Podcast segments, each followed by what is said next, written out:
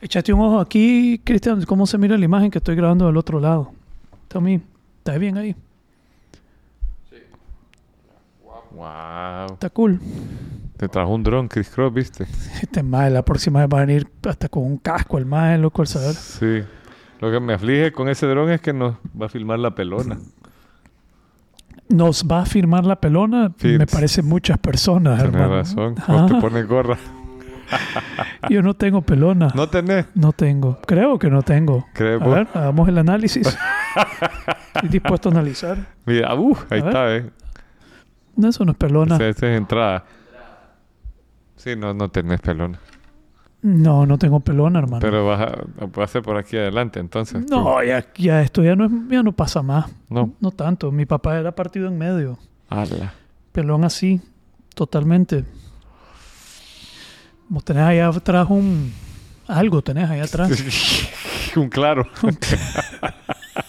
Una pradera. Una pradera. An open, Se está an open prairie. Mira, vos sabés que, a- hablando de feminismo y machismo, una cosa que a mí me ha impresionado, cuando me voy a cortar el pelo a un lugar que tengo 10 años de cortármelo, Ujú.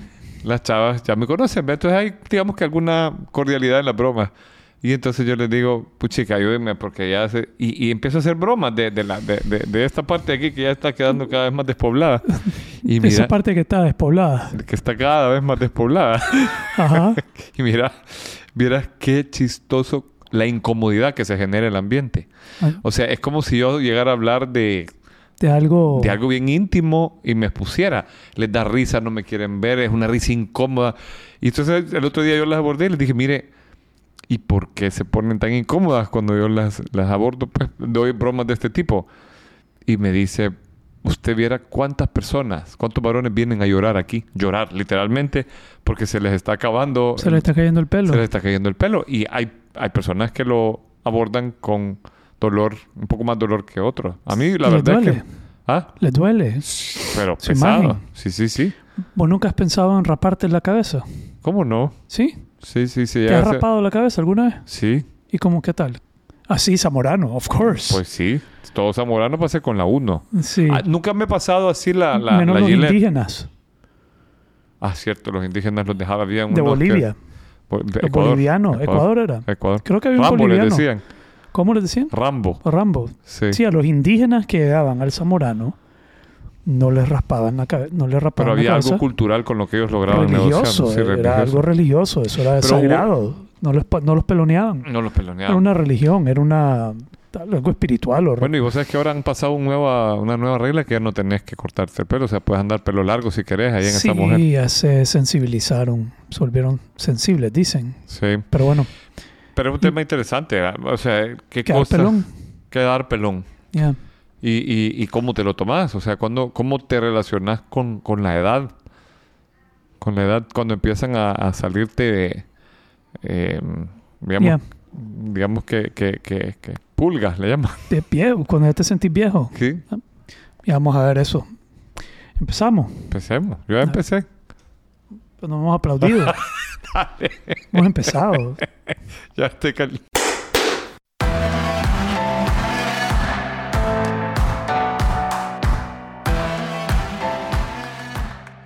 Ahora sí, ya empezamos. Ahora sí empezamos. Entonces estamos hablando de que te está dando una crisis de edad media.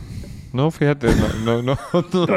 No es eso. Pero, pero yo creo que, que de alguna manera ah, hay que... ¿Cómo estamos enfrentando? cómo estamos enfrentando la edad o la- los factores que te hacen eh, relacionarte con la edad. Ya, ya toca la colonoscopía. Ya pasé por eso. ¿Ya te lo hiciste? Ya. Ok. Lo que no, ¿Hace cuánto? Como cuatro años. ¿Cuatro años? Sí. ¿Qué Es te que- pareció?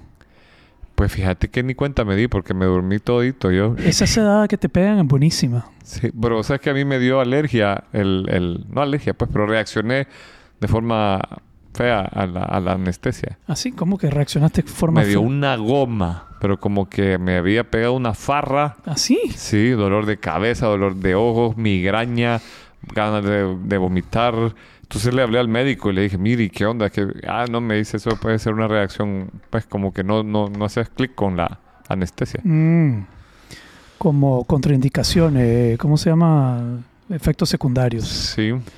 de la anestesia. Entonces vos ya pasaste por Pero eso. mi, mi primer enfrentamiento con la edad fue una hernia que me salió en un disco en ¿Ah, sí? la columna, sí. Y, y fue, ese sí fue, ese sí me costó, fíjate. Cuando el médico me dijo, "Us- ¿Físicamente o psicológicamente? las dos cosas, las dos cosas, sí me dio problemas. Te Por- ahuevó. De alguna manera, el chavo me dice, usted no va a poder volver a salir a correr nunca más en su vida. Puta Damn. chica, eso suena, o sea, hasta con música de fondo, papá. Ton, ton, ton. Pero, pero fíjate que pura paja, porque igual hice un tratamiento y ya corro. Me puedo salir a correr. Sí, pero había una, una tradición médica de prohibir cosas, como hay, hay una línea de médicos ahora que son más de recuperación activa, de, en vez de decirte ahí ya no hagas esto, eh, te invitan a hacerlo de una manera, Gradual o más educado. pero hacerlo. Digamos, no, no, hombre, no te voy a decir que no vuelvas a hacer esto. Eh, pero sí, eh, ayer fue interesante porque también fue con, con algo le Ayer jugué fútbol con mi hijo. Nos pusimos a jugar fútbol. Y por primera vez en su vida me ganó. Por primera vez en su vida. Por primera vez en su vida, mi hijo de 10 años me, me dio clase. Pero es que tú- yo veo que tu hijo practica. Bueno, tus dos hijos Practica practican. los dos juegan, pero mi hijo juega y juega bien, pero siempre he sido yo más grande, más fuerte, más rápido, más, pues le, te, le da una ventaja, pero ayer ya, y esa mi ventaja ya decayó. Él estaba más rápido, eh, más ágil, eh, se, se- se estiraba mucho más que yo y era mucho más rápido, su estamina estaba mucho más, me ganó, me, me ganó, y yo al final dije, puta, no, no puedo, tengo que, todavía no, todavía no puede ser el momento de que me gane, y me ganó, Memento mori, papá. me, me, Memento Mori. Pero esa es la, digamos, uno era ver a mi hijo ya superarme en algo. Fue un momento de ver a mi hijo de 10 años, pues va a cumplir a 11 este año, que ya me está superando en ciertas cosas, como su habilidad de jugar fútbol. Eh, y dos, reconocer que mi habilidad ah, estaba más baja, pues que no, no estaba tan ágil, tan al tiro como anteriormente. Entonces sí, me, te comienza a pegar. Ya te sentiste veterano. Me, me sentí que ya, mira, esto ya, ya, ya estoy en ese, ya se siente, pues ya es otra onda, ya estoy, ya estoy en otro lado. Eh, sí, interesante, ¿no? ¿Y en qué otra cosa has sentido la edad? Encontrar su lugar me en duele tu... todo. Puta, me duele todo. Cuando- porque Todas las articulaciones del cuerpo, de repente pienso que tengo artritis. Ajá. Ya, me duele todo, pero yo siempre hago ejercicio y siempre estoy activo, nunca debo estar activo, entonces siempre estoy como... Pero de repente me quejo de que me duele todo. Eh, ahí, siento la edad. A mí también me ha pasado que me duele, o sea, rodillas, pies Sí, si las cosas truenan. truenan. truenan. Los dos, viejos, los dos viejitos, ¿verdad? Yo los viejito y eso que apenas está empezando esto. Apenas está empezando. Apenas está empezando. Sí. Yo lo siento, por ejemplo, cuando a veces ahí en, en Acrópolis reúno a los chamacos y les digo, salgamos a correr y hacemos un 10K. Y, y así, claro, pues, de repente, vamos hoy, este domingo, démosle. Ya. Y yo soy el que va ahí atrás como el, el, el- el- pichirilo, ¿eh? Ah, huevo. y todos los chavalos compitiendo a ver quién llega primero. Y yo con llegar me conformo. Ya. Sí, pero ya, ya eso lo vamos a tener que, que acoger. We have to embrace it. Pues sí. Ya. Pero se siente bien, ¿no? ¿Te gusta o no sentirte viejo? ¿Te gusta? ¿No te, gusta? ¿No te, te sentís bien sintiéndote viejo o te pega? Me siento bien sintiéndome viejo. Pues no viejo, porque no estoy viejo, huevón. No estoy viejo. ¿Estás más viejo que No antes? estamos viejos. ¿Cómo no? Pero Depende contra quién. estando mayor. Mayor, pues. mayor, adulto mayor. Adulto mayor, adulto que ya pasó la, la- que ya es de bajada el asunto, como dicen. Y es de bajada, los músculos se están ir consumiendo, ya, ya necesito tomar eh, colágeno. Toma- ya ¿eh? tomas que... lo- ya, ya. Debería, proteína, cosas, eh, calcio. Pero vos andabas con una proteína ahí que estabas tomando. Sí, tomo para, para complementar el, para no perder musculatura. Fallé 75 Hard, ¿Ya fallaste? ya fallé. Ayer fallé, llevaba 10 días. ¿Y qué, en qué? ¿Cuál de las pruebas? Se me olvidó tomarme la foto. Ay. Ya, hoy amanecí, hoy me es- desperté, estaba en el gimnasio, estaba haciendo ejercicio y de repente se me cruzó por la mente la foto ayer. Creo que no me la tomé. Revisé el celular y de hecho no me la tomé. Reboot. Sí, todavía se me ocurrió, me voy a quedar callado, no voy a decir nada, voy a seguir para adelante con esta mierda, nadie va a saber, nadie se va a dar cuenta, pero pues comencé, no, no, va a haber un valor en fallar, va a haber un valor en admitir y decir, ya, ya, fallé, y estoy en día uno de vuelta. Voy a continuar, vamos a ver hasta dónde llego. Hoy, hoy ha sido duro mentalmente. Sí, me imagino. En, en cuanto a, a la hora del ayuno, porque estoy haciendo ayuno intermitente, entonces, antes de llegar a las 12 estaba pensando, puta, mejor ya solo como ya está. En vez de estar aguantando hambre hasta las 12, maybe I should just eat. Pero lo, me- lo sobrepasé. Después de comer y después del almuerzo, después como una hora, hora y media, puta, mejor solo me como una galleta, brother, ya está. Y ya está. Me como la galleta y ya está, brother. Fuck Se it. acabó otra Pero vez. no, pues no me la, no me la comí. Eh, así que por el día de hoy sigo, sigo en esto. Me imagino que voy a ir a la casa y voy a Solo pensar, por hoy. solo por hoy, mae, solo por hoy. Voy a ir a la casa y voy a pensar, puta, hago el segundo ejercicio, no lo hago. Qué hueva hacerlo. Pero no sé, vamos a ver. Ya después de fallar, la mente cambia, todo el ánimo cambia, el espíritu, todo comienza, cambia totalmente. Pero fíjate que mismo. ahí, ahí es donde en- hay dos cosas que me hacen reflexionar eso. Porque, ¿te acordás cuando hablábamos nuestras reflexiones sobre 75 Hard? Y que Ujú. hay gente que, que, que se quería hacer como el maje de, de que no fallé. Es lo mismo, ¿no? O sea, es no querer asumir el- La el- falla. la falla. Tal y vez- es engañarte a vos mismo. ¿Te acuerdas que lo hablamos? O sea, es, es- es bien dura esa prueba. Engañarte, engañarte. Sí, de ahí, de ahí en adelante, qué duro es seguir poniendo que estoy en el desafío, pues, poniendo día, día 11, día 12, día 3, sabiendo que estoy cargando con esa espina de que esto es mentira, esto es una falsedad, esto, es, esto no es verdad. Entonces me ahorré eso, porque eso es una carga pesada. Oye, una buena... eh, vos mí- me han enseñado a mí una expresión acá en Nicaragua de Ubicatex. ¿Qué es eso? Eh, Me dicen, usted tiene que tomarse una pastilla de Ubicatex. Ubícate, sí, que te ubiques. que te ubiques. Ya. Entonces es un, es un dolor en el ego, ¿no? Haber fallado y, y, y tener que recomenzar es... Es que para, si recomenzar, creo que es lo más sano, sí. Sí. para, para uno recomenzar, creo que es lo más sano, admitir la falla y, y recomenzar, porque si no, eh, yo creo que cuando, cuando eso sucede, el cinismo, te vuelves cínico, creo yo, tener que seguir adelante sabiendo que fallaste. Sí. That's not pretty, man. No. It's not- no debe ser bonito estar todo el día 20, 75 hard, pero sabes que you're not. Ajá. Must be hard, bro. Pero hablando de eso, que, creo que, que podemos entrar en un tema que, que he venido pensando. Hay un par de temas que he venido pensando, de cosas que suceden durante la semana, cosas que hemos hablado y que después algo sucede. Eh, uno de un video del aborto que puse en Instagram, no sé si lo viste. Vi algo que pusiste de, de que están bebés grandes abortados. Sí, están unos bebés grandes abortados. Y eso fue algo que pasó en Washington, D.C. Eh, que, pero mira qué interesante esta historia. En Washington, D.C. lo que pasó es que un grupo católico extremo, eh, de esos extremos, porque let's Pero- call it Cuando te recibe- por- o sea, ¿qué lo convierte en extremo? O sea, que es súper... antiaborto, yendo a hacer piquete, que, atacando las clínicas, interviniendo en las clínicas, activamente luchando y tratando de detener y parar, como cortándole los cables de electricidad. la- yo Ah. no sé, pues, pero haciendo cosas Sabotaje. sabotaje, gente que está activamente saboteando esa práctica que también es un poco loco, pues es un poco extremo. Sí. Eh, entonces, católicos extremos. Pero hay gente que está bien impulsado por su valor. O sea, yo lo puedo... Puedo, puedo ponerme en sus zapatos Eh, y Son como los de Greenpeace allá tratando de detener a los, a los Que- que botes le japoneses. Atacan a los botes y les pegan en el cuarto de Eh, máquinas. Así es, así como aquellos que andan eh, tratando de defender a las ballenas metiendo el... el, el barquito en Sí, medio. yo no estoy de acuerdo con que maten a las ballenas, pero no me voy a ir a montar en una lancha Sí. a hacer esa vaina. O lo que se amarran eh, a los a los árboles. a árboles, los- sí, tree huggers. sí. Ya, de, de todo en el mundo, hay de todo. Que, de, de esos extremos, activistas extremos.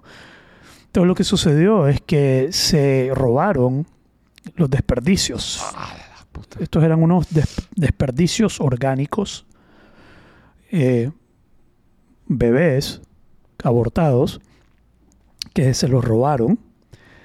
Eh, y la policía entró a la casa de esta persona que se los robó, y, de este grupo. Y este grupo ya había filmado, hecho el video, documentado est- esta- estas imágenes que viste vos que yo, que yo publiqué, y las hizo públicas. Y ahorita legalmente están atacando a, la- a las personas que, que, que se robaron estos desperdicios. Ajá. Y la policía eh, inc- incluso no iba a haber un, no iban a investigar sobre los cuerpos y todo, nada más los, los, los desecharon porque, entre comillas, fueron abortados dentro de las leyes de DC. Entonces, dentro de las leyes de DC, esto fue algo legal, entonces no hay que perseguir y, y Pero imagínate, si ya, ya son, ya eran bebés. Son- ya son entonces, bebitos, ya pueden sobrevivir, o sea, si los, no sé. Sí, pero hay leyes que, que, que salen ahora que si, si las entendés, digamos, hay una ley que si se practica algo así, el bebé sobrevive, se puede no atenderlo y dejar que se muera. Wow. Ya, fue, ya fuera. Eh, eh, eh, son leyes que se están pasando en el mundo, bro. son leyes heavy. bro. Sí. Digamos, tenés que, entonces son abortos que que, no funcionaron, pero no puedes atender, tener, tener el derecho a no atender el, el- el- el bebé extraído que está eh, sobreviviendo, eh, lo puedes dejar morir ya fuera. Eh, sí, es una cosa interesante, hermano, bien interesante. A mí ahorita me está doliendo el pecho. T- t- Totalmente. Porque te imaginas, yo no, no, lo, no puedo entender cómo, pues, cómo lo ven, cómo, cómo, cuál es su... Tiene que haber una, una suerte de deshumanización. Porque, Li- li- pero, ajá, adelante, pero quiero hacer énfasis en eso que acabas de decir. porque yo, yo digo, una cosa es extraer... lo- lo- puedo, puedo entenderlo, puedo entenderlo los primeros meses de embarazo que no ves un bebito, pero cuando ya ves un bebito formado Sí. y lo sacas y sabes que está vivo, no Y atenderlo. que puede vivir. y que puede vivir, Ya. sí. Es que Es es, una, una decisión extrema. Es una decisión, sí. Sí, radical. Es, una, es algo, y, puta, no sé. Eh, pero eh, eso es lo que, esto me provocó a mí, me provocó, ese video me provocó y me provocó compartirlo. Viera cuánta gente me felicitó. Digamos, hubo muchísimas personas, obviamente, que son pro vida, que me dijeron gracias, digamos, su respuesta. Nadie me dijo nada Grosero. grosero, en contra, nadie. Una persona me cuestionó, eh, me, me cuestionó, me trató de dar su punto de vista eh, sobre algo. Pero de ahí nadie, pero sí fueron muchos mensajes de gracias por usar tus redes para compartir eso, gracias por compartir esto, gracias por compartir esto. Eh, entonces lo estaba analizando en mi cabeza, como, de nuevo, yo sé que ya lo hemos abordado, pero llegué a esa conclusión de que ok, ¿cuál es mi posición sobre esto? Realmente traté de ver mi posición. Y, y no dejo de alejarme del hecho que para mí no hay forma, para mí particularmente no hay forma de, de- de no considerar eso un humano, Sí. un bebé. Estando incluso dentro del, del vientre de la mamá, no hay forma que José Bolaño llegue a la conclusión de que eso no es un bebé. Y comienzo a analizar y tomar conciencia de diferentes cosas que veo a mi alrededor. Veo una muchacha, tengo amigas que están embarazadas en redes y ponen fotos de su ultrasonido y ya llaman mi bebé, aquí está mi bebé, aquí está incluso por nombre, ya hay una sensación de que ya, ya hay un bebé. Eh, no, no están poniendo, porque si fuera un hecho que no es un bebé, ta- estarían poniendo, aquí está mi feto, Sí. aquí está mi feto, aquí está mi material orgánico que potencialmente va a ser un bebé cuando nazca, eh, creciendo dentro de mí. Pero ahí ya no hay una emoción, ya no hay algo emocional que conecte a la mamá con, esa, con ese organismo que está dentro de sí. Yo creo que la mamá desde un inicio ya lo comienza a sentir como un bebé, ¿no? Sí. Pero de nuevo, mi posición es que no puedo dejar de verlo como un bebé. No, hay forma. Vos me puedes venir a decir y tienen el derecho. Ok, pueden tener el derecho, puede ser legalmente lo que sea, pero, pero di- digámoslo, usemos el lenguaje como, como, como debe ser. Aquí lo que estamos decidiendo no es abortar, aquí lo que estamos diciendo es vamos a matar a este bebé o no. Ajá. Digamos, hay razones por las cuales lo vamos a hacer, pero para mí, de mi posición, es que la decisión que se está tomando es mataremos a este bebé o no lo mataremos, ya sea por lo que sea. Eh, eh, ah, Yo sé que hay situaciones de aborto terapéutico y todo eso, pero al final es, ok, vamos a decidir terminar la vida de este bebé, de este humano, o no vamos a decidir terminar la vida de este humano. Sí. Y esa es la decisión al final. Y, y todavía llego, Javier, a, a la posición de que al final, haz lo que querás. Al final, si vos querés hacerlo, adelante. Yo no soy nadie para venir a intervenir. Si la ley te lo permite, go for it. Pero de nuevo, de mi posición, creo que va a haber una carga. Creo que la palabra que vos usaste es una des- deshumanización. Así como lo- los nazis miraban a los Sí, para ahí- judíos. para allá por ahí va, que, que ya le quitas la humanidad a eso. El, el Porque el- judío no es humano. No es humano. Y pasaba El- también con las personas de color. El negro no es humano. No es humano. El, el sapo no es humano. Sí. El este no es humano. El ruso no es humano. Y cuando vos le quitas la humanidad, es más fácil comer. Pero al quitarle la humanidad, eso Te quitas la humanidad vos mismo. lindo. Ya, te quitas la humanidad a vos Sí. mismo. Y una vez que te quitas la humanidad a vos mismo, ya tu criterio, tu, tu defensa de justicia, tu defensa de derechos, tu defensa de lo correcto, pierde para mí toda validez. Eh, eh, eh, ya hay una mal... There's some evil... Es que sabes qué pasa. A mí me, todo este cuestionamiento a mí me surgió con la polarización que hubo en el 2018. Que, y yo estuve leyendo mucho a Ana Arendt. Ujú. Y Ana Arendt dice que el gran problema cuando eso pasa es que la maldad para ella es falta de reflexión, falta de pensamiento, falta de sentarte a decir, espérate, que, que no estemos de O sea, aquí hay un humano, no importa lo que alguien diga, o sea, es, es sentarte y, y- verlo y, entenderlo y reflexionarlo y no dejarte ir por una corriente de pensamiento. Yo quisiera realmente agarrar a alguien pro aborto, ver ese video con esa persona frente a mí. Yo quisiera que lo vea todo el video, like, y que pues que me diga, no, eso solo es un feto. Mm. Quisiera que tener ese feto ahí y que lo vean enfrente de ellos sobre esta mesa y que pudieran decir, ah, no, eso es solo partes orgánicas eh, sin vida, ahí no hay humano.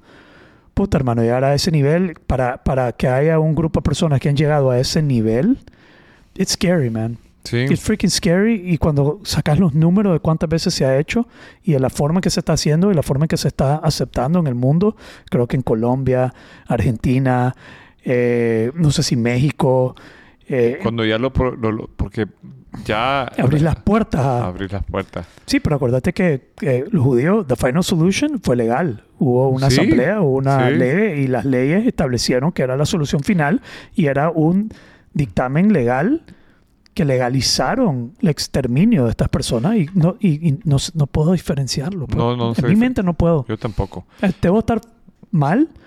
Pero lo- a, a Ajá. dónde vamos también ha pasado con creencias religiosas. Este que me está hablando de que la- es- es- hay un demonio aquí adentro y hay que purificarlo para sacarle el demonio. Y, digamos- quemaron a las brujas en Salem, y en, mira, si las hay inquisiciones. cientos de millones de personas que han muerto en inquisiciones de diferentes religiones, de diferentes grupos.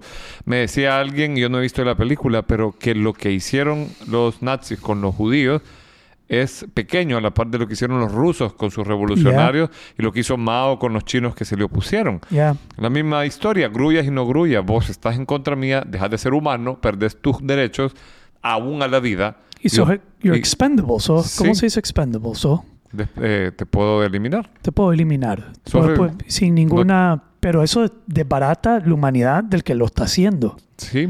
El que lo está haciendo tiene... Y, y la forma en que yo lo, me, lo, me, lo, me lo, lo reflexioné fue, puta, aquí tienen una maldad oculta, tapada por derecho, talba- tapada por justicia, tapada por, una, por, por la búsqueda de un, de en teoría algo positivo, algo bueno, que para mí es un capricho. Para mí, mucho de esto es un, es un puto capricho. Pero, pues, pero fíjate que ahí, ahí ese es un punto que es bien interesante. ¿Ah? That's probably gonna hurt, decir que es un capricho. Es. Pero, pero yo te quiero traer a otro, a otra forma de pensamiento. Fíjate Ajá. que eh, yo no sé si, yo creo que hablamos de esto. Hay una película que muestra cuando la Mossad agarró al alemán que distribuía a los judíos a los campos de exterminio. En, en Argentina. en Argentina o en Chile, en uno de esos países. Argentina fue. Y lo, se lo llevan y le hacen un juicio. En sí. Entonces hay todo un rollo ahí. Y ellos creían que iban a encontrar un monstruo. Ya. Y, y- la película es muy hábil en mostrarte que cuando ellos, ellos, como lo tenían amarrado, lo tenían que rasurar, le tenían que dar de comer, tenían que interactuar con él Yeah. en el one-to-one. Y todos se van convenciendo que es un perfecto caballero, pero nazi. Entonces, sí, entonces es bien curioso porque... Pero, pero nazi. Pero nazi y, y- y que movió a cientos de millones de sus compatriotas, tal vez a su papá, a su abuelo, todos tenían una historia.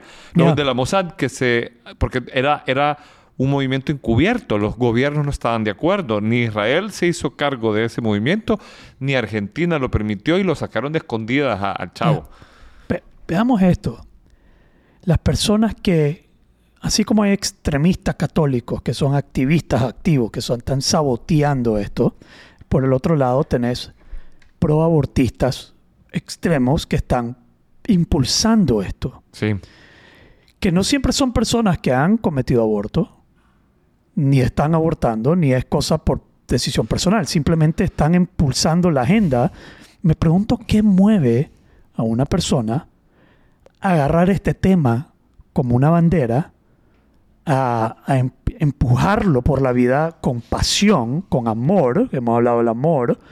¿Quién impulsa el pro aborto con pasión y con amor, con esa eh, persistencia? ¿quién, ¿A quién le nace ese, ese deseo de, de- de impulsar eso? No sé si me explico. Sí, sí, ¿Qui- ¿Quién sí. será esta persona que, no sé, yo asumo que en algunos casos pueden que ni tengan hijos, Sí. pueden que ni tengan pareja, pueden que nunca han abortado en su vida, nunca han experimentado esto, pero son apasionados por esto. Sí. Me y lo llevan quién- a la agenda y lo, y lo, y lo defienden. Y lo, lo hacen en su vida. Y me pregunto quiénes son esas personas. Me imagino que hay otras que no, no calzan dentro de esa definición, pero fuck, I- yo quiero sentarme a platicar con esa persona de una manera noble. Sí. Yo quisiera poder sentarme con alguien que no me Podríamos buscar a alguien y que sea uno de nuestros lista de invitados. que sea pro y que vea ese video aquí enfrente de nosotros y le preguntemos, brother, brother, no, brother, brothera, O brother. brothera o Brotheres. ¿Qué onda? Eh, ¿Cómo te, cómo, que, explícame, ¿qué, qué pasa Pero por tu que mente va- cuando vos ves ese video? ¿Qué, qué, qué está pasando por tu mente? Quiero saber. Yo, que lo que yo, yo lo que yo creo es que hay una idea, porque te voy a dar otro ejemplo. Estamos hablando de eso y no- yo sé que la comparación que te voy a hacer puede ser un poco, hasta un poco aberrante, pero... Pues ya ¿cómo lo comparamos con los nazis. ¿Hay algo lo- más aberrante que eh, eso? No, no, no, pero bajémosle el nivel. Imagínate que hay gente que hace eso con su perro. Agarra un animal que está vivo, que ya me cansé, no le quiero dar de nada, pum, un tiro, o lo van a tirar y lo dejan, o lo ahorcan.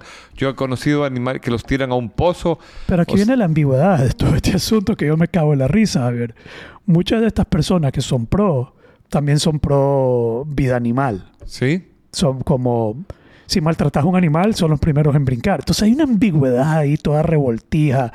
Y, y- ¿Por y la mayoría aman a los gatos. Sí. Fuck. Pero, They pero- love cats. sí, sí. I hate cats. I don't hate cats, pero, pero antes de... Debería... Yo creo que... Después voy a decir lo que voy a decir. Dale, ¿no? dale, ¿no? dispárelo. Yo creo que... Te apuesto que hay un análisis psicológico de esta gente que, que ama a los gatos. Algo tiene que ver ahí que, que un psicólogo puede analizar de por qué el amor tanto a los gatos y, y tiene que haber algo... eh, Es, es como los que aman a las tortugas o los que aman a los, a los pájaros. Sí, pero no encontrás tanto y no es, tan, no es tanto como los gatos. Los gatos tienen algo ahí. Lo- los amantes de los gatos, eh, it's a, it's, it's a very particular kind of group of people, man. I think- I think- yo creo que estarían dispuestos a venir a matarme, incluso por decir esto y, y hablar de los ¿Qué- gatos. Que- Sí, hay algo ahí con, con, con el amor a los gatos. Vos sabes que hay una yo broma. creo que las personas que, no ama- que arman a los gatos no se aman a sí mismos. ¿Por qué? Porque... O, o al revés, brother. No, el gato te trata como mierda, brother. Y es que tu autoestima está por la verga, brother. O- o lo si ve- te mira, dejas que tu gato yo- te esté yo- maltratando. yo he tenido esta Ahora, ojo, antes de... Mira, primero me voy a disculpar por todo lo que estoy diciendo. Son bromas, ¿ok? Esto, con algo, ¿verdad? Pero broma. Pero no escucha, lo tomen tan personal. yo Podemos traer un amante de gatos aquí yo, yo también. soy un amante de gatos. ¿Ah, sí? Pero ¿Cuántos no- gatos no tenés? al nivel que ¿Cuántos vos gatos estás- tenés? You're not the cat, man.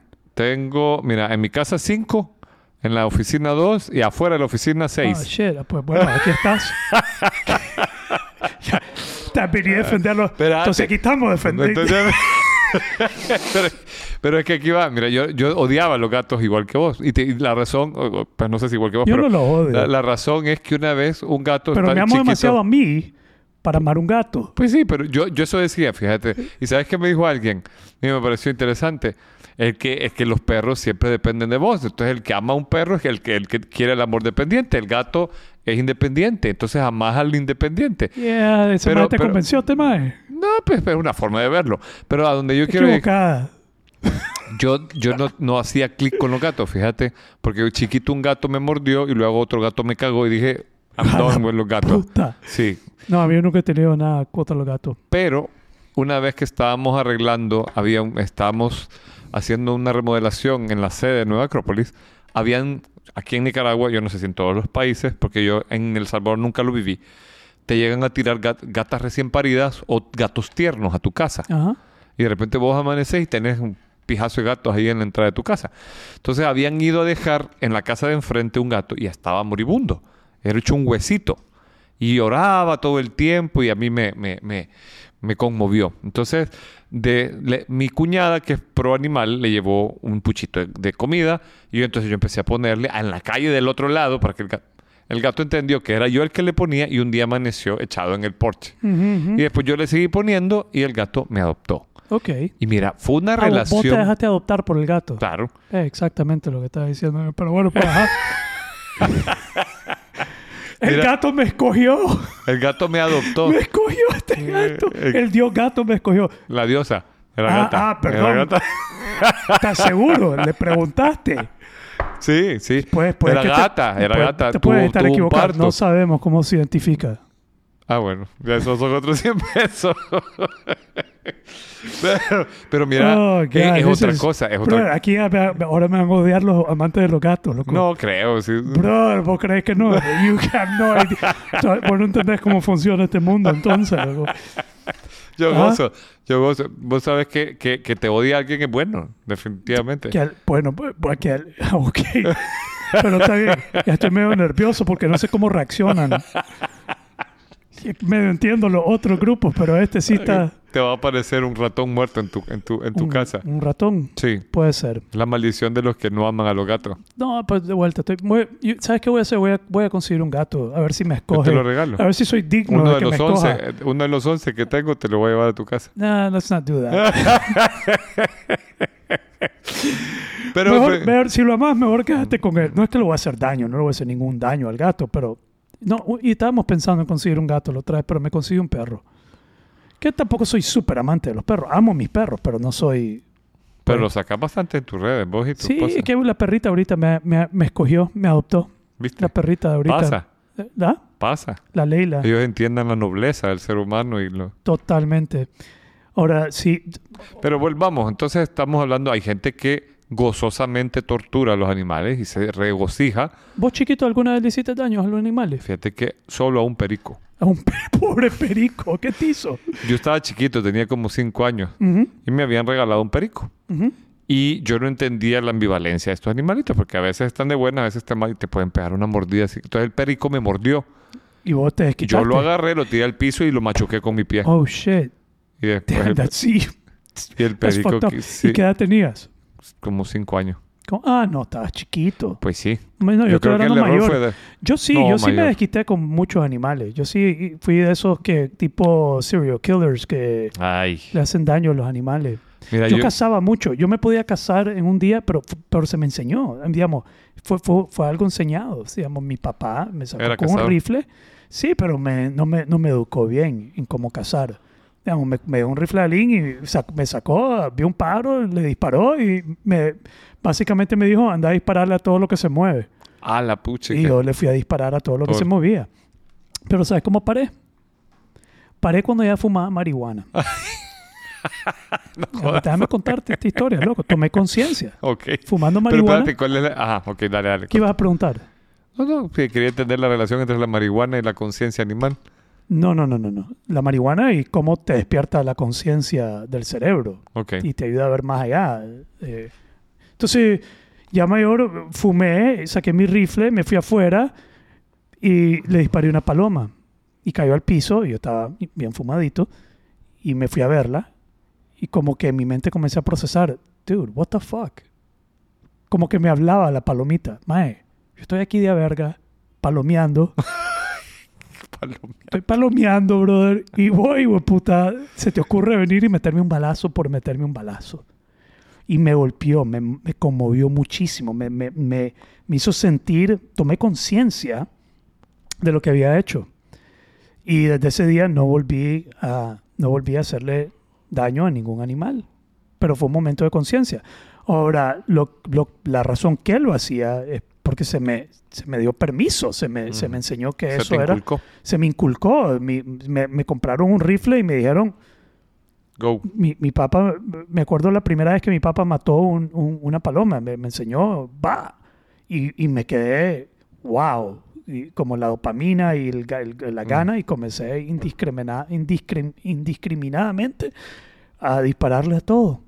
Hasta ese momento que tomé conciencia y dije, wow, la- brother, ¿qué es esto que estás haciendo? Ujú. Y, y dejé de hacerlo. Sí. Y no- ahora no lo hago porque si- ten- siento que tengo algo más de conciencia. A mi hijo yo le compré un rifle a Link y le dije, nunca en tu vida le vas a disparar a un animal. Y él tiene esa conciencia de nunca hacerle daño a ningún animal. A mí me costó muchísimo, por ejemplo, en Zamorano, que te hacen matar cerdos, vacas y pollos, hacerlo. Eh, casi me desmayo una vez matando una vaca. ¿Así? ¿Cómo la mataste? Te, le, le pegas un, un tiro en, en la, en ¿En la la frente? frente, eh, queda insensibilizada, la colgas con un tecle, después la, ¿Le, cortas la yugular. Y le vas a sacar la sangre. Y Y, sí, tuviste que hacer todo eso vos? sí, ¿Y te golpeó? sí. Iba en contra de tu... Sí, o sea, de, de matar animales, ¿me entiendes? Yo Yeah. nunca había matado un animal. Maté un chancho y una vaca y was it. Y me saqué mal la nota y todo, porque tenías que, o sea, eran nueve vacas Tenías y que como hacerlo con- 12 chanchos y tenías que con dividirlo actitud. con calidad, cantidad, calidad y actitud, Así brother. era, cantidad, calidad Y actitud. y actitud. Y después, Así, entonces, no- así nos, así nos, ah, nos, eh, evaluaban en sí, el trabajo, en el cuatro, cuatro, Zamorano. cuatro. Calidad, cantidad y actitud. Sí. ¿Te imaginas? ¿Mataste esa vaca con buena actitud? No. No, entonces saliste mamado. Cero, sí. No, y, y para más joder, eh, había tenido un problema serio el, el- el director de la, de la Samo empresa esa de, de, de cárnicos. Ajá. Y eh, me tocó eh, con exa- exa- exámenes y el profesor, eh, un enredo entre el profesor que nos estaba dando una materia y él. Y entonces yo terminé castigado y me tocó de castigo. Me puso este man a ir a dejar sábado y domingo la basura del rastro al, al- al relleno sanitario. Wow. Y eso ha sido la cosa más tétrica de mi vida, bro. La basura del rastro. Sí, o sea, era ¿Qué una- y la, la mandaba ¿Qué andaba aquí? Vísceras, cabezas, como castigo. como castigo. Te castigaron teniendo que ir a dejar todos los... Y fue como una dos horas y media en una carreta, brother, con un montón de cosas muertas y malolientes a un lugar y va y bajarlo, solo porque se le antojó al hijo de la chingada ese. Te quiso castigar por tu sensibilidad.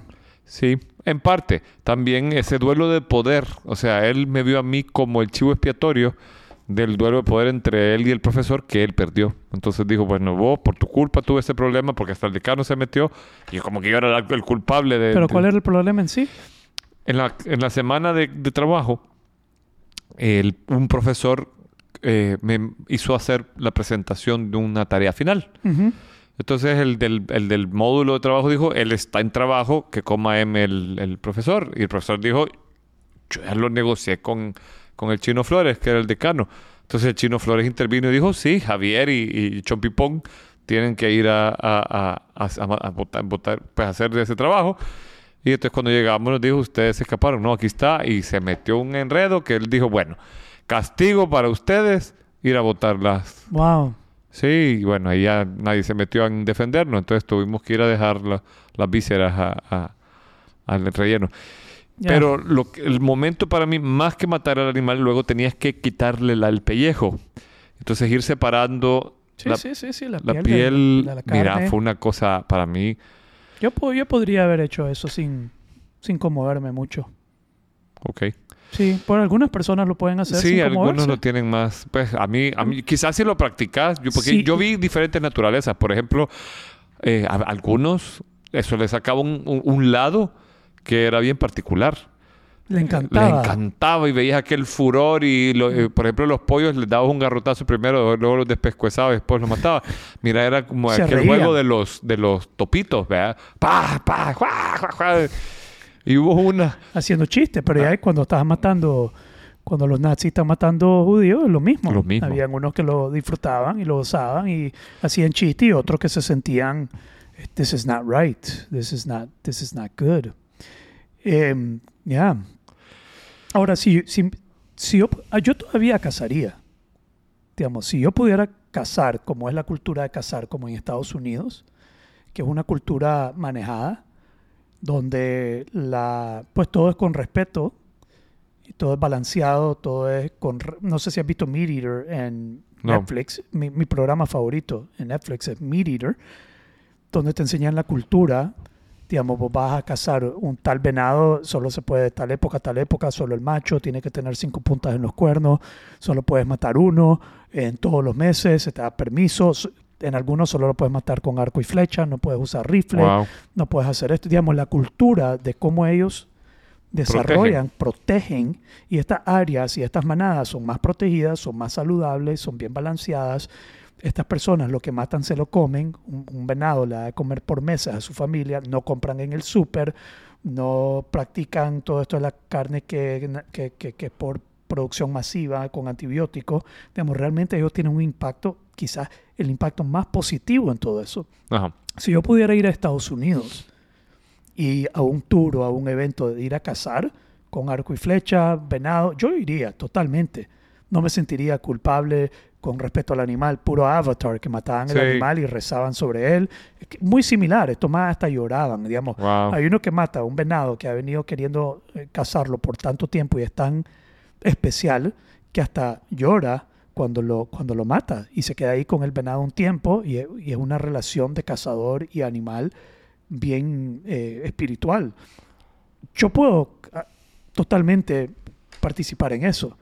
Ahora, lo que yo estaba haciendo era totalmente como la casa aquí en Nicaragua. Yo aquí en Nicaragua no mataría un venado, no mataría un garro, no mataría ni un solo animal porque hay malas prácticas, no, no es saludable, no es sano, no hay una cultura, es todo, eh, ¿cómo se llama esa cultura de, de despalar, de Sí. sacar recursos, de, De- de- sí, sin, Tiene un sin nombre. principio.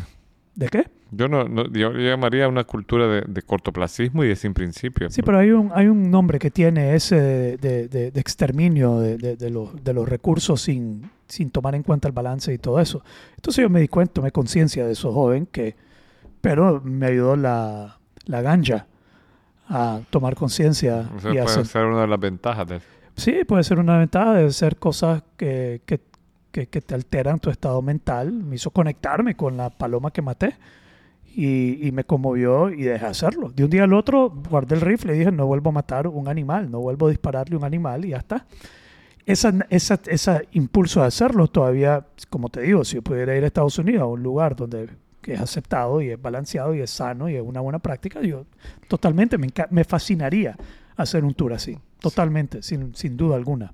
Bien bonito ese, ese ritual. Se lo he leído a varios. Eso que van, matan al animal y, y- y- hacen una oración y le agradecen al animal por entregarle la carne. Y usan todo. Y usan todo. sí. Estos más le sacan el ojo, se lo comen crudo ahí, Ah, le dicen, mira, puta. prueba esto, mira esta parte, mira, Eso sí, cocinemos no sé esto, si hacemos por podría. esto, todo, hacen de todo, hacen de todo. Y es una, es una cultura bien bonita, sinceramente. Si Yo no- sí, go- ¿sabes de qué sí gozaría relacionado con animales? De esta, como los Jane Goodall, que se va a meter y a convivir con una manada y ver cómo hace. que- hasta que te despedazan. hasta que. Oh, no. ya, o- o- ¿O no? Ya, pero eh, sí, eso sería bonito como con los go- gorilas y eso. Sí. A, mí me, du- a mí me fascina la naturaleza, hermano. Me, me, me duele, me duele en el alma la destrucción de la naturaleza despiadada. Eh, Avatar lo acabo de ver hace unos tres, hace una semana. La semana pasada la vi con mi hijo por primera vez. Yo quería que la, la- la viera. Hablamos sobre la, la conexión. Eso de, lo- de los árboles comunicándose bajo la tierra Bueno, eso ya está, ya está, está probado. probado y es a través de los hongos y, y vos sabes que los hongos vos los ves arriba pero por debajo hay una conexión Sí. una red neuronal de hongos que conecta todo el bosque y es totalmente esa es mi fascinación Eh, pero sí la casa con con con, eh, Con respeto. con respeto totalmente totalmente y también tendría un gato brother. no tengo nada contra los gatos Te voy a conseguir uno. Ahorita no, porque no sé cómo va a convivir con los... Conseguirme un gato es conseguirme una responsabilidad. Y, y, y que esos más se aparecen con ratones a la casa y lo que Cuando cazan y te lo que matan. consideran incapaz para cazar, pero vos sos buen cazador, entonces no te van a llevar ratones. Veo vos. Vamos a ver, mae. No sé, no tengo- Espero que nadie se haya ofendido por lo de los gatos, mae. Todo- Eh, bueno, y si se ofende, que te- hay que pedirles perdón y ya está. pues. Pido perdón. por, por ofender. Pero, pero- pero eso era uno de los temas que me conmovió esta semana, Javier. Eso de la, del, del aborto, ese video. el Sí, cuando lo pusiste me impactó muchísimo. Sí, y, y- y tomó algo de, de- de- valor compartirlo.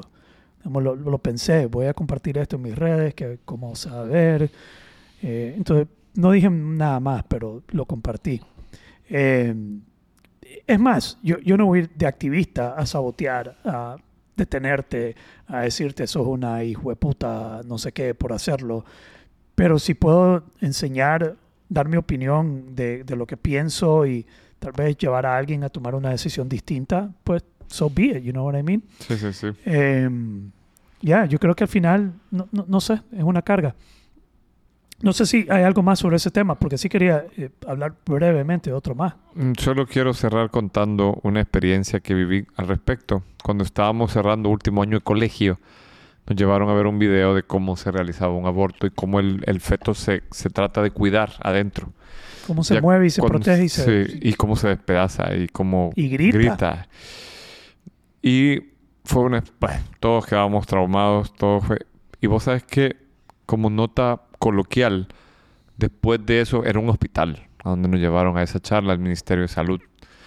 Nos dan un tamal para comer. Y no, no fue una experiencia tan extraña porque vos abrís el tamal y habían como pedacitos de pollo y empiezan a dar las bromas. Mira cómo nos traen esto y están los... La gente empieza a bromear. Mira un pedazo de este. Yo no, nunca lo, nunca no lo volviste a comer tamal. Nunca volví a comer tamal por un buen rato. Porque la gente empezó a hacer la relación. Esta carne es esto y aquello. Fue, Ya, fue pues sí, súper- si son piezas de animales. Pues sí. Yeah, that's what we're eating, my friend. Por eso vos sos vegetariano.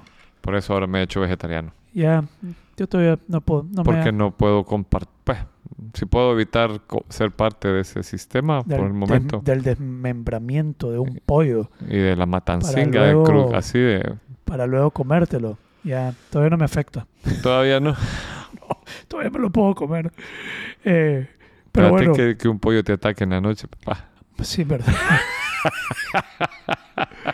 ¿Cuál es el tema que traías, pues? El otro tema, Surprise me. vamos, vamos a continuar. Este ya lo hemos abordado, pero ahorita lo profundizamos y sucedió eso. Pero sí quería seguir con lo de Will Smith.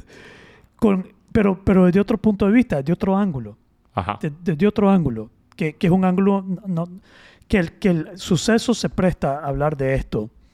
Y es lo que está pasando con, con este Mae post esta situación. Ok. Ahorita, si vos ves, desde que esto sucedió, él no ha vuelto a poner nada en redes. Está en silencio. Y se metió a rehab, dijiste vos. Y va para rehab para manejo de estrés por la situación que está viviendo. A lo que un brother mío me mandó un chiste diciendo, yo no estoy totalmente a favor del divorcio, pero yo creo que un divorcio le ayudaría mucho a no tener tanto estrés. Digamos, hay un grupo de personas que, que ven el origen de, su, de la presión que él sintió por hacer esto naciendo desde su pareja, desde Jada. Entonces, hay Ajá. un grupo de personas que ve esto como feminismo, no feminismo, feminini- feminidad tóxica, como que yo creo que todos los hombres, alguna mujer nos ha hecho hacer algo que no hemos querido hacer eh, por, por quedar bien o por defender o por fu- fuerza mayor. No sé si vos estarías de acuerdo, Sí. pero de repente algo que no querés hacer y como que hacerlo, por, lo, lo tenés que hacer por mí y anda a hacerlo. Y vos, "Ah, puta, pero no quiero hacerlo, pero tenés que hacerlo y, y- y te ves obligado a hacer algo que no, no justifica ni estoy echando la culpa a eso. Yo más bien quiero ver la parte de la identidad de Will. Ok. El, el, el desmoramiento, el colapso de la identidad de Will Smith, que para mí es la parte como más traumante de lo que le está pasando. Ujú. Entonces, si vos ves a Will Smith en sus redes, antes era muy jovial, cómico, alegre, buenote, un, un, un bien bueno, bien, you know, tiene hasta un video donde habla de que no violencia, I don't believe that violence should be used, and, and no es una reacción para nada en la vida. Una imagen que aparentemente puede que haya sido una máscara Ajá. una máscara bien formada y una imagen de alguien tan bueno, tan correcto, que, y, y esto se lo dije a un brother hoy, a un cliente, que, que es revelador y vale la pena reflexionar sobre cómo en su momento más alto de su carrera, digamos, esta era el- la cima de el punto donde él ha llegado en su carrera, recibir un Oscar, No sé si él había recibido un Oscar antes. No. Pero el punto más alto sucede con el punto más bajo de su carrera. Digamos, estamos hablando de dos extremos simultáneamente en el mismo momento expresándose en la vida de este brother de una manera que no, no sé si nos hemos detenido a realmente no. reflexionar sobre esa, esa, esa, esa dualidad de tu momento más celebratorio y cómo lo saboteaste con tu momento más Bajo. vergonzoso y sí. bajo simultáneamente y cómo tu psiqui, tu identidad, tu ego, tu persona, tu espíritu, cómo procesa algo tan, tan heavy, mae. Sí. Digamos, vos no puedes venir el día siguiente y seguir siendo Will Smith en redes sociales. It's over. Tiene, tiene que haber un proceso de, de algo porque no puede venir el día siguiente y, hey, guys", y todo alegre, feliz, contento y hacer su, ser él como siempre lo hemos visto cuando esto sucede. Entonces, ¿qué pasa con su identidad que él ha formado en ese momento y cómo queda una persona después de que eso colapsa frente a toda la humanidad, digamos, que eso colapse en público? Y un, ok, el momento más alto, el momento más bajo y un colapso de identidad frente a global, digamos, esta mierda no es ante un grupo de personas, esto es ante el mundo entero. ¿Cómo proceso un ser, un ego, lo que esa mierda? Para mí eso es fascinante. Sí. A mí me hace recordar el, el- el programa que tuvimos de La Sombra. Ya. Porque fíjate que, que cuando me metí a leer, eh, Jung le da dos posibles extremos. O, o- o el- porque vaya, uno puede, si, si quisiéramos categorizar, en gran medida puedes tener pruebas duras de fracaso y pruebas duras de éxito. O sea, un, el éxito, manejar el éxito de- debe ser bien difícil, debe ser corrosivo. Ujú. Mira lo que le han pasado a los grandes como Mike, Mike, eh, Mike Tyson, eh, Elvis Presley, Michael Jackson, eh, Maradona. Ya. Pe- Pero, ninguno de esos que han mencionado se había formado una imagen de cierto modo correcta que, que contradecía lo que estaba haciendo. No sé si me explico. ¿Cómo no? Mira lo que le pasó a Michael Jackson, que de repente sale que abusó a un niño Pero y le- nunca se lo probaron. nunca se lo probaron. Y nunca fue público. Y nunca fue acusado. Sí fue acusado y le lo pues fue acusado, pero y nunca, fue, pero nunca fue evidente. nunca fue evidente. Ah, No- no, es como que lo- no es que vieron videos con él, pero pero La duda queda. Sí, Ya. O sea, que te acusen de pedófilo cuando tu identidad es ser eh, pro niños y que en todas tus películas y cosas salís con niños y toda la Tienes onda. toda la razón. No debe haber hecho mierda. Lo hizo mierda. Yo me acuerdo un video que él filmó y dijo, yo siempre he estado pro niños y me han hecho filmarme y desnudarme porque los niños que me acusan de haberlos abusado dicen que tengo marcas en ciertas partes y quieren ver si es cierto. Si lo que están describiendo eh, eh, son mis genitales. Entonces vos te imaginas esa, o sea, es, Yeah, you're right. es un escarnio público igual. El chavo no volvió a vender lo mismo. Tuvo que vender Tomorrowland, su casa y todo, porque el boom, o sea, su, su Fue caída destruido. fue destruido, su identidad. Y después tuvo que defenderse otra vez y volvió a ganar. Siempre ganó. Pero él, él- él tuvo que Sí. negociar, tuvo que pagar para que lo dejaran de joder. O sea, es a donde yo quiero llegar, más que eso. Pues, ve- veo en Michael Jackson una fracción similar. Tal vez no tenía esa... Porque Michael Jackson siempre ha sido visto como un freak. O sea, es un negro que quiere ser blanco, se mete un montón de cirugías. Y el Michael Jackson que conociste eh, en los 80, en los 90 y en los años 2000 es, es un personaje diferente. O sea, hay, hay un montón de bulla al respecto que compró momias. Es un personaje excéntrico. Pero mírate a Maradona. O sea, lo sacan a- al margen de su talento, que es bisexual, que es aquí, que abusó mujeres, que hizo de todo. Entonces, Pero no lo miro, pero, pero él, él medio. He embraced that. Porque al final andaba degenerado, andaba haciendo droga, andaba bolo, andaba en la calle. Pues, y lo gozaba. lo gozaba. Lo convirtió en parte de su personaje. Sí, eh, este otro, no, esto no era parte de su personaje. No esto era fue, parte de esto su fue un, un- un- Se lo hartó la sombra. Sí, se lo hartó la sombra. Se Como decíamos, sombra. y tenés razón, la sombra, entre yo más me alejo de mi sombra y creo esta luz y me creo perfecto, más se extiende mi sombra del otro lado. Hasta que sale y explota. La Beach Ball pelota, Effect. Beach Ball Effect. La pelota Boom. bajo el agua, la soltás y revienta y reventó en el Y momento. la diferencia entre él y vos y yo es que él tiene millones de gente que lo está viendo y vos y yo podemos hacer esas cagadas y se va a enojar con nosotros la familia y los cercanos. Ya, ya. ¿Verdad? Pero es fascinante. Es fascinante. Es fascinante. Y mi esposa ahorita está leyendo el libro de Matthew McConaughey.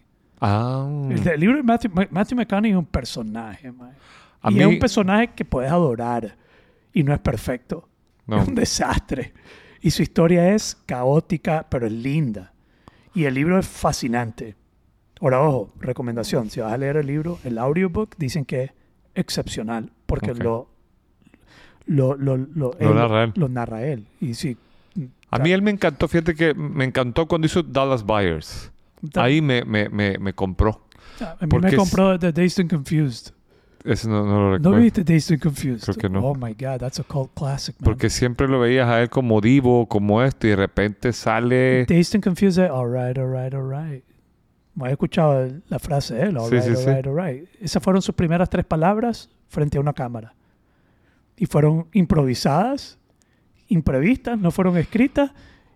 Las dijo como, como que estaban empezando, así como nosotros grabamos, all right, all right, all right. Y Sí. quedaron icónicas para el resto de la vida, cambió todo. Pero Dazed and Confused, si no lo has visto, te lo recomiendo, hermano. eh. Yo me meto en ese personaje y digo, wow. Porque ta- estaba viendo la vez pasada, retomando el All Right, All Right, All Right, que su interpretación esa donde se empieza a pegar en el lobo de Wall Street fue improvisado, improvisado y no también. era parte de la, de la cosa en Wall Street cuando él se está golpeando el pecho. Era, él estaba enseñando a Leonardo DiCaprio lo que era un ritmo para él prepararse para la, para, para la escena. Ajá. Y lo grabaron y quedó como Quedó como que le estaba enseñando. ritmo. Y después yo te mandé un video que lo hizo hace poco, porque dicen que lo hace así para... para él tiene un equipo del que es fan y, y Sí. lo hace como... Entonces, la cosa con Matthew McConaughey, que, que tiene que ver esto con Will, es que su imagen no es tan, eh, no es tan eh, Bonachona. buenachona. Entonces, cuando el maestro sale haciendo cosas, no cae como. Digamos, Matthew McConaughey no creo que hubiera creado tanto espectáculo si algo así hubiera, hubiera sido como puta. Pero mira lo que le pasó a Mel Gibson con lo de los judíos. con lo de los judíos. Se voló una película. Pero porque se, porque se creen correctos, y esto es lo que soy. Cuando estos más adoptan una posición tan correcta, tan self-righteous, y explota, el- la caída es Eh, más gran- significativa que cuando no te andas creyendo un santo, pretendiendo ser santo, buenote, correcto, un estándar a seguir, un yo tengo lo- la, la- sino que expresas tus fallas y, y- y acoges tu sombra. Y de cierto modo, no es que estás exento de que te pase eso, pero, pero no va a ser tan significativo el, el Pero es- yo creo que esa es el- la onda, abrazar el vergazo, pues, o sea, darte cuenta que se expresó algo en vos, que está ahí, que es normal, que es humano, y, y, y tenés que abrazar, porque Mel Gibson le tomó un rato, le tomó un rato volver a salir, hizo películas tontas, y ya no, yo no le he visto algo más heavy, dicen que está haciendo una nueva Pero película. hizo una de papá, eh, guerra de papá. Ajá. Dicen que está haciendo una de la resurrección de Cristo. Mm. Porque a mí la, la- la película que más me ha impactado de Jesucristo es la que hizo Mel La Gibson. pasión de Cristo. A mí me hizo chillar. O sea, yo, Impactante. uno que, que ha tenido mentor, no sé, pues, o sea, es, es hijo de Dios y verlo pasar con esa madre. O sea, vos lo has leído, lo has visto en la Biblia, lo, lo crees, es tu fe, lo que sea, Pero nunca viste pero realmente. nunca lo viste así. Ya. Wow. Lo que realmente hizo. Y hay una hay una, un arreglo que vi una vez, ya lo bajaron de YouTube por, por claim de, de derechos de autor, pero le montaron una peli, una canción de Dead Can Dance que se llama eh, Sacrifice al- a, a esta escena de, de cuando lo están flagelando. Ajá. Am, yo, Ya ahora- no existe, me- ¿sí? No, ya lo bajaron. El, el collage ese que habían hecho ya lo bajaron. Pero yo lo veo y mira cómo me pongo. Este, me- se, le, se le erizó la piel al. porque al me impacta pollo. muchísimo. Se le erizó la piel al pollo. sí, qué, qué increíble, brother. A Ah. ver a Papachú así, con esa música de fondo, yo creo que le hubieran enseñado a Mel Gibson que existe Dead Can Dance Ya. y hubiera escogido mejor. Entonces, hoy en la mañana que estaba hablando con, con mi cliente, eh, estábamos hablando de esos momentos de éxito, esos momentos de fracaso, y salió eso, este momento de este brother que era la cima. Sí, yo no lo la- había visto así. paralelo, el más bajo, simultáneamente. Este más pasó, tuvo que manejar From Zero to Hero. from zero to hero, from hero from to zero, to en la misma noche tuvo que hacer eso frente a todo el mundo. Globalmente, él tuvo que hacer una, un- tuvo que hacer eso, quedarse ahí y luego la, la, la, la- el, el speech de aceptación y procesar eso. Y después cómo quedó golpeado después. Va a tener que hacer una reintegración de su ego heavy.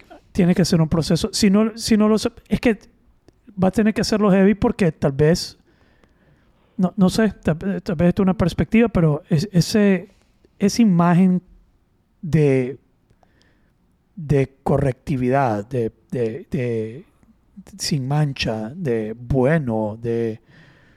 It's fragile, ma, y le ha pasado a bastante. CNN, Sí. a CNN le pasa cada rato. Ha tenido un montón de Sí. más que están... Mira Cala, lo que le pasó ¿A quién? a, a Ismael Cala, que tuvo que pon- poner su renuncia. ¿Qué le pasó a Ismael Cala? Eh, metió la pata así en público. ¿Ah, sí? Sí. ¿Cómo? Pero él tiene su negocio y tiene su Eso, marca. pero lo tuvo que hacer después. Hizo una negociación con CNN. ¿Ah, sí? Pero él se le insinuó a alguien y... out. Ah, no sabía eso. Sí. Pero en CNN ha pasado un montón ahorita Sí, con sí, gente y queda más mal, quedas más mal cuando estabas tratando de mantener esa, eh, esa, esa posición de, de Perfecto. de perfecto, de perfección, de mírame a mí, esto es lo correcto, yo soy lo correcto, eh, esta es la forma, eh, el- el am- yo soy puro amor y paz y la violencia y eso no estoy de acuerdo. Y después va, pegas el vergazo y ahí, hermano, ¿qué onda? sí. Por eso hay que... Pero es que, que yo, yo creo que ahí es, es- el error es, es el, el juicio. Me estoy pues. lavando las manos como Poncio Pilato. Sí, pues sí. Para el día que yo le meto un vergazo a alguien en público y decir, "Ve, pero ma, es que ese soy yo, ma. Ese soy yo. Eh, ¿Qué pero es- de mí? Estoy fregando. Eh, Es, algo esperable, bro. O ¿Ah? sea, es algo esperable. Cualquier ser humano puede perder los estribos. No, en totalmente. Pues sí, yo creo que la gente... eh, ahí, ahí yo creo que aplica lo que dijo Sí. Papachú. El que no tiene pecado que tire la primera piedra. Es que Will Smith debió haber sido más gangster, man. Esa es la cagada. Fue no, no fue suficiente gangster. Will- eh, Snoop Dogg hubiera hecho esa mierda y después el día siguiente Sí. después fue, say it again, bitch, I'll do it. say it Sí. again. Eh, le, le preguntaron a, a Snoop, le hicieron en una entrevista, busquen Ajá. este video, le preguntan, hey Snoop, do you regret all the- pues, te, te arrepentiste de todo lo como hablaste de las mujeres? Eh, y me van a excusar, esto no, no son mis palabras, voy a decir las palabras exactas de Snoop, pero en tu pasado, en tu rap, la forma en que hablaste de las mujeres, eh, te, te arrepentís, Eh, crees que te equivocaste. No, motherfucker, fuck them hoes. Guau. Así y eso lo respondió a Burita, Ahorita. ya, digamos, recientemente. Sí. Eh, entonces, Snoop Dogg, ¿qué vas a hacer? ¿Hacerle un escándalo? Sí, no. No, Yo creo que Will debería decir, lo siento, me encachimbé, denme en chance, ya se me va a pasar y después pedir perdón, pero ya está. ya está. pues. Sí, yo creo que lo está haciendo muy... Lo que pasa es que no es fácil cuando se te cae la máscara y te encontras con ese otro yo. Ya. que Es no- un gran vergazo. que lo estabas tratando de esconder a- como podías, a Sí. través del humor, a través de la bondad, a través de la buena gente. Estás tratando de esconder esa parte tuya que, que, Que es natural. que es natural. Sí. So, ya. No sé qué te pareció estos dos temas, haberlos profundizado de Hardcore. esta manera. Hardcore, ¿no? Sí. Ya, ha- espero no me lleguen a buscar eh, todo. Vas a encontrar un gato hoy en tu casa. Bueno, bienvenido sea. Tengo nada contra los gatos, no tengo nada contra la gente que ama a los gatos. arriba de tu casa. Te, Te- van a llegar a te van a cachimbear encima de tu cabeza. Los gatos están bien, son bonitos. Eh, Pero de lejito. no, ni siquiera, bro, ni siquiera, pero sí hay algo ahí con la relación de la gente gata. The cat people. Cat people or something else. Igual, probablemente the same with dog people. Hay gente que es gente pe- perruna. Sí. Hay gente perruna. Eh, pero probablemente es lo mismo que la gente perruna. ¿Ya? Pero alright. Dale, Javier.